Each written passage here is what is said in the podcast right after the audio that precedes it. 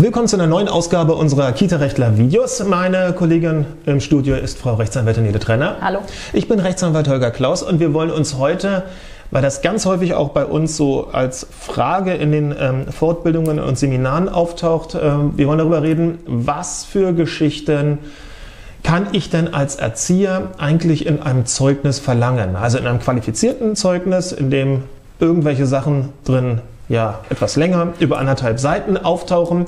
Was kann ich da verlangen, was dort so im Einzelnen geschrieben steht? Genau. Erstmal sollten wir uns wahrscheinlich darüber äh, kurz verständigen, was man überhaupt für zwei verschiedene Zeugnissorten äh, man verlangen kann, äh, nach Wahl des Arbeitnehmers. Beziehungsweise verlangen muss sogar. Verlangen, ja, okay. Also der Arbeitnehmer ist in der Pflicht, wenn er ein Zeugnis haben möchte, muss er es verlangen. Äh, und er kann verlangen entweder ein einfaches Zeugnis oder ein qualifiziertes Zeugnis. Das einfache Zeugnis äh, ähm, zeichnet, nur, zeichnet, nur, aus, äh, dann und dann hat er angefangen und dann und dann hat er aufgehört. Und, ähm, das und das äh, ist seine Position gewesen. Genau.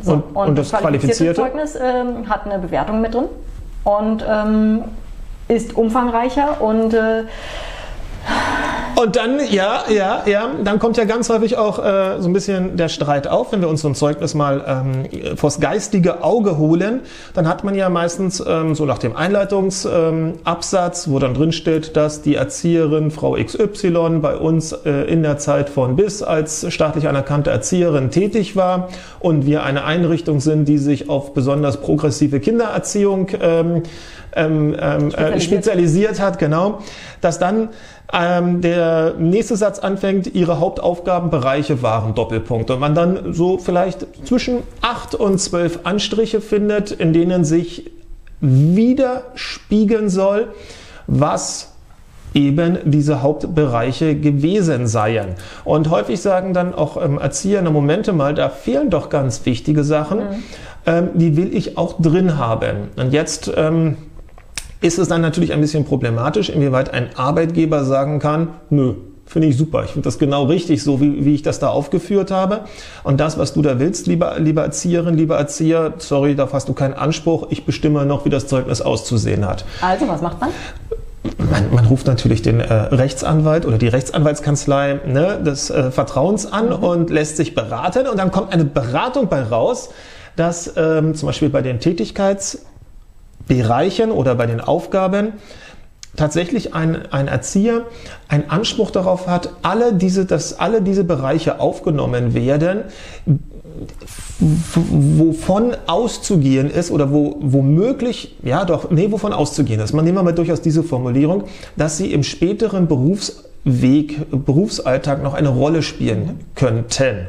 Das heißt also, wenn ein Erzieher ähm, sagt, ich habe hier was total Exotisches, was total Cooles gemacht und genau in diese Richtung will ich mich weiterentwickeln und dann natürlich auch für entsprechende Einrichtungen von Interesse, Interesse sein, dann hat man tatsächlich einen begründeten Anspruch darauf, dass auch exakt dieses Feld mit aufgeführt wird. Also es geht darum, eine, einen, einen Blick in die Zukunft also, oder anders, der Arbeitgeber muss sich bei der Frage oder bei der Beantwortung der Frage, muss ich das aufnehmen oder nicht, letztendlich eine hypothetische Frage stellen.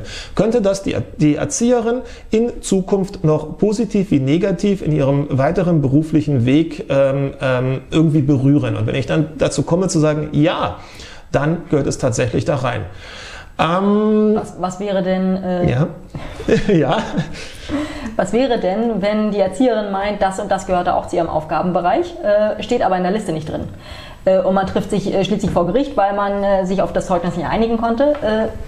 Dann, wer, dann wer hat, muss dann was äh, Dann hat unsere Erzieherin leider die, die etwas ähm, anstrengendere Aufgabe, tatsächlich beweisen zu müssen, dass das richtig, also dass das, oder anders, dass das fälschlicherweise unterlassen worden ist und sie muss beweisen, dass sie auch diesen Bereich mit abgedeckt hat, damit es entsprechend ähm, im Zeugnis Niederschlag findet. Also da ist sie dann in der, so drückt man das dann aus, in der Beweispflicht. Sie muss es darlegen und beweisen, dass sie auch auf diesen Bereichen zumindest in einem erheblichen Umfang ähm, tätig mhm. war, also mehr als, naja, einmal kurz reingeschnuppert, würde ich dann also schon äh, verlangen müssen.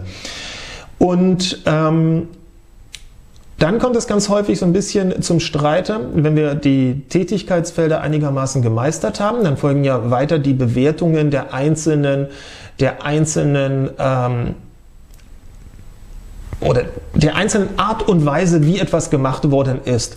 War jemand teamfähig? Hat sich jemand in ähm, Fortbildungen gestürzt? War jemand ähm, besonders zuverlässig? Alle so eine Geschichten, die finden sich grundsätzlich in jedem Zeugnis wieder. Aber es gibt halt, und jetzt wird es interessant, so etwas wie Zeugnisbrauch. Und da guckt man sich an, wie in der Branche letztendlich ähm, über welche Sachen gewisse Aussagen getroffen werden. Und ich glaube, also da können wir uns durchaus festlegen, im Erzieheralltag, als mal ganz plakatives, plakatives Beispiel, gehört es einfach zum Brauch, zum Zeugnisbrauch, dass ähm, eine Aussage sich im Zeugnis wiederfindet, wie der Umgang mit den Kindern gewesen Unbedingt. ist. Also alles andere würde ein Zeugnis oder würde, würde die Summe an Zeugnissen, die wir bei, wie viel gibt es in Deutschland? 650.000 sind ähm, im Kita-Alltag ähm, tätig. Wenn wir nicht den Umgang mit dem Kind dort wiederfinden würden, würden wir einen Großteil der Zeugnisse einfach entwerten. Und somit es wäre ein sehr beredtes Schweigen, wenn es nicht auftaucht. Richtig, richtig, richtig. Also deshalb hat ein Erzieher einen Anspruch darauf, das sein. Und jetzt kommt es. Man hat nicht den Anspruch darauf, jeweils nicht im ersten Schritt, dass, das, äh, dass der Umgang mit den, mit den Kindern als so besonders top irgendwie dort ähm, ähm festgehalten wird, sondern dass zumindest der Umgang mit den Kindern bewertet wird. Mhm. Denn wenn es weggelassen wird, dann hat er ein äh, potenzieller neuer Arbeitgeber, ein neuer Träger natürlich den Eindruck, ha, darüber wird keine Aussage getroffen. Da hat ja wohl jemand versucht, den Mantel des Schweigens, genau so, den Mantel des Schweigens darüber äh, zu legen. Und deshalb hat ein Erzieher den Anspruch, dass er sich tatsächlich, Zuverlässigkeit würde ich auch sagen, gehört auch dazu. Mhm. Ähm, gerade da, ähm, die Weiterbildungsgeschichten, da sie in vielen Bundesländern, die ja verpflichtend vorgegeben sind, dass sich die Einrichtungen nebst, ihres, äh, nebst ihrer Teams immer wieder Schulungen unterziehen, wird das auch etwas sein, was man im Zeugnisbrauch letztendlich erwarten sollte. Drücken wir es mal so aus. Und das sind Geschichten, darauf hätte Darauf hat ein Erzieher nach unserer Auffassung einen Anspruch und sollte auch da echt hinterher sein, weil jedes Schweigen im Zeuge, Zeugnis zu Ungunsten letztendlich ausgelegt wird. Ja, damit hätten wir es, oder? In dem Sinne.